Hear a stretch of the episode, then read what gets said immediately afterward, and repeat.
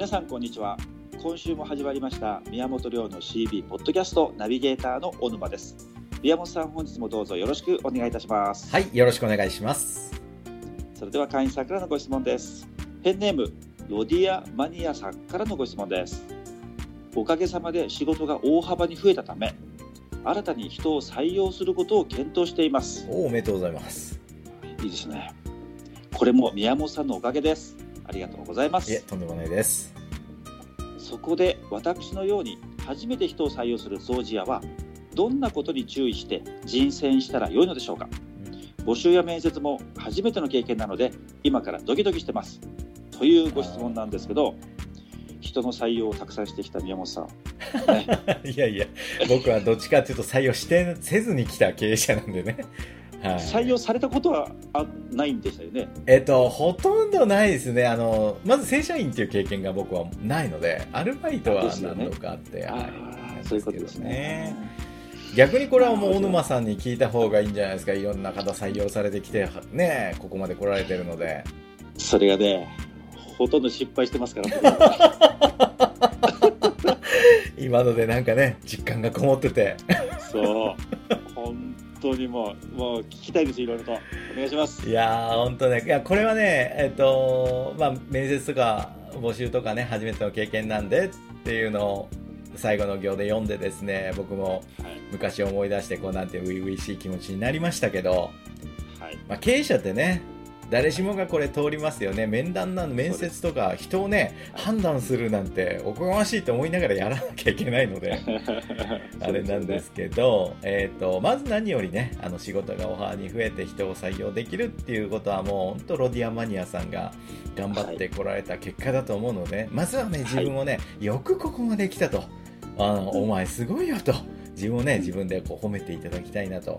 えー思うそうね。思いますね。で、はい。じゃあ次のステップっていうことで、じゃあどうすればはい。ね、より良い人を採用することができるかってことなんですけど、あのここで一つ夢をね一個崩しておきたいなと、壊しておきたいなと思うんですけどね。それは何かっていうと、僕ら掃除屋のおところにはね選ぶほど人は来ませんということではい。ございまそのす。通りですね。はい、そうですね。あのねはい。あの来ていただいてありがとうくらいな感じでね、えーそうですね。それその中から、まあ、選別をしなければいけないと。はい。ということであの人が好んでくるような業界ではないのでねよりはい。この採用する技術っていうのは他の業界よりもね腕を磨いておかないと人常に人材不足っていう問題にね、はい。直面するんではないかなと思うので、あの人を採用する方法と同時にですねそのあの人が来る仕組みいわゆるマーケティングですねこれも、はい。えーまた別の機会にご紹介したいと思うんですがそういうのも必要なんだなと頭に置いといていただきたいなと思います。はい。で今のを踏まえた上でですねじゃあ、ねはい。選別っていうことなんですけど、はい。その中でもやっぱりね僕らはね選別をしなきゃいけないわけです。少ない中でも一番より良い人を選ばなきゃいけない、はい。えーそういう時にですねまず捨てていただきたい、えー勘違いほとんどの経営者が持ってる、私も持ってました、えーもしかしたら小沼さんも持ってるかもしれない。特に優秀な経営者であればあるほどこの勘違いを持ってるんですけどはい。私はどんな人でも使いこなせるはずという勘違いですね、はあはい。はい、要は相手を変えられるっていう勘違い、うん。はい、経営者ね優秀な人ほどですねはい。こういう勘違いを持ってます。だから誰とってもいいよっていうね。俺が育てりゃ誰でも一流の人材になるみたいなね。これ大きな勘違いです。なるほどね。そうですね。特にあなたが優秀であればあるほどですね。はい。人を育たないと思ってください、うん。うんはい、あの優秀な人はね人を育てるような余裕がないんですよ。仕事多すぎるし、はい。でうん。自分ができるがゆえにですねできない人の気持ちがわからないっていう根本的なはい。欠陥がありますんで、はい。はい。だからどんな人でも使いこなせるという、まあ、はずっていう勘違いをですね捨てていただきたいなと思います、で、はい。ってことは来た中から本当にいい人を選ばなきゃいけないっていうことですよ。そうですね。ね、でもし自分の目の前に来ている人がお金をかけはい。てやっと来た一人が、はい。い、やこの人はちょっと使えないなと思ったら採用しない採用しない。はい採用しなはい。いっていうですね選択肢もしっかり持たなきゃいけない、なんでかっていうと無理に採用するとですねはい。相手の人生も潰すことになるんですね。うーん。自分の会社ではなくて他の会社に行った方がいい人も自分の会社に取り入れちゃうわけですよ優秀な人って、はい。で何ヶ月か何年か何十年かを無駄な場所適切でない場所で使ってしまうっていうことになるので、はい。はい。はい。あの採用するときにはあ適切ではないな。自分がこの人をね必要としていない。もしくは相手が自分の会社を必要としてないなと思ったらお金をかけて何万かかけてやっと来てくれた一人であっても採用してはいけませんよと、なんでかというとそういう人を採用すると相手の人生を無駄にするだけではなくて、こちらもはい。はい。その人がいたがゆえにですね募集かけずに、はい。あの適切な人材を逃す可能性があるわけですね。う、ん、まあそうですね。はい、だからお互いに機会損失があるのであの適切でない人材は採用してはいけない、はい。じゃあその判断基準はどこですか、そうですね。はい、これですねあの会員さんの採用を手伝ったりですね。実際に私が面談をあの会員さんのね社長が面談にちょっと自信がないと人を選ぶ自信がないから宮本さんやってって言ってねあの電話で最近は面談をすることもあるんですよ。人事採用担当の宮本ですみたいに言ってですね。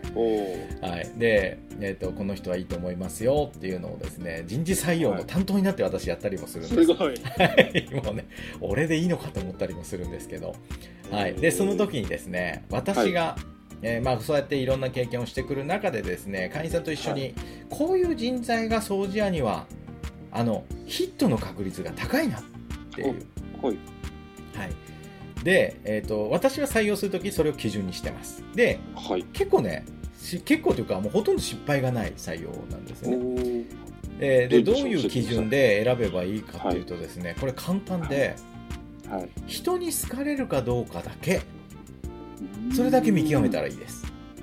例えば普通掃除屋さんってあのはい。過去のね掃除屋経験とか、はい。ね、その人が器用か器用じゃないかとか、はい。要は頭がいいか良くないかとか、はい。ね、学校どこ出てんだと掃除屋に学校も関係ないのになと思いながらですね、うん。うん。うん結構そこを意識されてるんですよ、なるほど、なるほど。そう社長さんに聞くとねど何があなたが人を採用するしないの基準ですか？って言ったらまあ持ってない人がほとんどなんですけど持ってる人のですね、あの一番多いのは掃除屋の経験を重要視してる方って多いんですねでもじゃあそれで選んだ従業員さんたち皆さんがもし人を採用されたことのある社長であれば過去を振り返ってもらったら分かりますけどはい。当てになる基準じゃなかったっていうのがよく分かると思うんです、わかりますね。わかりますね。はい、そうですね。ところがねこの人は人に好かれるかなっていうことだけはあ話してみたり、まあ、直接面接するときはね雰囲気とか表情とか、はい。あいわゆる人懐っこさとかそれはもうすぐ分かるじゃないですか話してたら。わかりますね。わかりますね。だけどあ人懐っこくてね人良さそうで。まあ人に好かれそうだな。だけど不器用だなと思ったらね例えばこういう人切ったりするんですよ、まあ、人いいけどちょっとなんかどんくさそうだなっていうので切ったりとかね。はい。どっちかというとこれってね外される人の特徴なんですよ。あの面接で落とされる人の特徴。ところがね、はい。これ掃除屋に限った話です。掃除屋に限った、えー採用で言うと人に好かれるっていう才能だけで十分この人はね幹部候補になります。なるほど。はい。なんでかっていうとねはい。人に好かれる人って従業員にまず好かれます。社長にも好かれます、ですね。ということはねあの、はい。いろんな仕事をするチャンスだったり教えてもらうチャンスがとても多いんです、こういう人。はい。可愛がられるから、はい。ってことは掃除の仕事なんて掃除屋だから言えますけどそんなもんね1年まで全部覚えるくらいの仕事ですよ そうですね。そうですね。はい。難しい仕事なんて何もないんですからはい。はい。っていうことは教えられる機会に恵まれた人ほど技術的には伸びるっていうことなんですねうん仮にその人が不器用であってもはい。ははいい。で従業員に好かれたり社長に好かれるだけじゃなくて人に好かれるスキルってお客さんにも好かれるんですよそうですね。この人はどういう人になるかっていうと、はい。お客さんと現場をつなぐ現場の責任者にできるんです、うん、できますね。だけど技術はい。メインで取るでしょ経験とかで、はいその人の人懐っこさとか全部度外視で取ったりするでしょはい。清掃はできるけど、現場任せられなかったりするんですよお客さんと話できなくてわかります。そうですね。でしょってことは。どんなに清掃の技術が高くてもこれね、はい。手離れが悪いんですよああ、そういうことか。社長がいないと回らない人材なんですよ、掃除は上手にできるんです。だけど、商談だったり打ち合わせだったり、はい。そういう要はお客さんとの交渉ができないんですね。はいはい。だけど人懐っこい人がいればうん。この人がまあそこそこ仕事できればもうすぐ現場任せられますし、うん、そうですね。う。ん、あの僕自身も掃除あんま上手じゃないですけど人懐っこさでは結構可愛がられるタイプだったんですね。で自分を振り返った時に、もうね会社行って3日目で現場回してましたからね。それは何かっていうともう口八丁ですよお客さなんるほとど。もうとにかく好かれなきゃこれ話にならないぞっていうのでね。はい。で、例えば僕みたいなのが1人いれば作業できる人1人くっつければもうこれチームできるんですよね。そうですね。そうですね。だ。から非常にこうなんていうんですか。相性のいい融融和剤というかはい。うん、あのー物と物をくっつける接着剤の役割してくれるので、はい。はい。なので掃除屋さんってね一番使い勝手がいい人材ってどういう特徴を持ってるかっていうのは人に好かれる人材かどうかってことなんですよ、そこを基準にすればいいんですね。そうそうそうでもちろんそれにね器用さが加わってくればもう最強の 最強だし、ね清掃経験があれば最強でなんならこういう人はねそうですよ人懐っこくて清掃技術あって、えー仕切れるみたいになったらもうすぐね独立させることですよ会社からのれん分けして。ねああ、なるほど。はうん。だから基準にあるのはやっぱりね人に好かれるっていう特徴、い。うん。はい。他何もなくてもいいから人に好かれるっていう特徴がある人はこれはね、採用すべき人ですね、なるほど。その辺ですうね。ん。だからまあ確固としてはこういう基準を持ってると、そはのその基準が効率的か効率的じゃないか別にして判断しやすい、はい。だけどほとんどの掃除屋さんの社長はねさっきも言ったように基準がないんですよ。採用の基準がない。なんとなく目の前に来た人が雰囲気良さそうか良さそうじゃないかみたいなんですね、はい。はい、どういう基準で自分がどういう人を求めてるかっていうのはないからだから、はい。い、ろんな人採用しても使い道がわからなかったりその人が、あのと相性の悪い人が来ちゃったりとかね、はい。えーチーム内ガタガタになっちゃったりそれは一定の基準がないから揃ったその言ったら見た目が揃った人たちが来ないんですね、はい。はい。はい。はいなのでそれはまず第一番目の問題基準がないっていうのでそうですよね。で僕も経験上こうどの基準が一番いい人に当たるかなっていうのを今のところ総合してみたらやっぱり人に好かれる人っていうのが。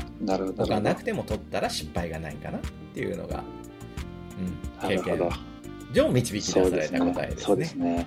まあ、自分の場合なんか結構例えば清掃技術っていうのはあんまり気にしてなくて、はい、かえって技術が僕あると、うん、その今までやってきた流れをはい崩したくないっていう人が結構多くて、そうですね。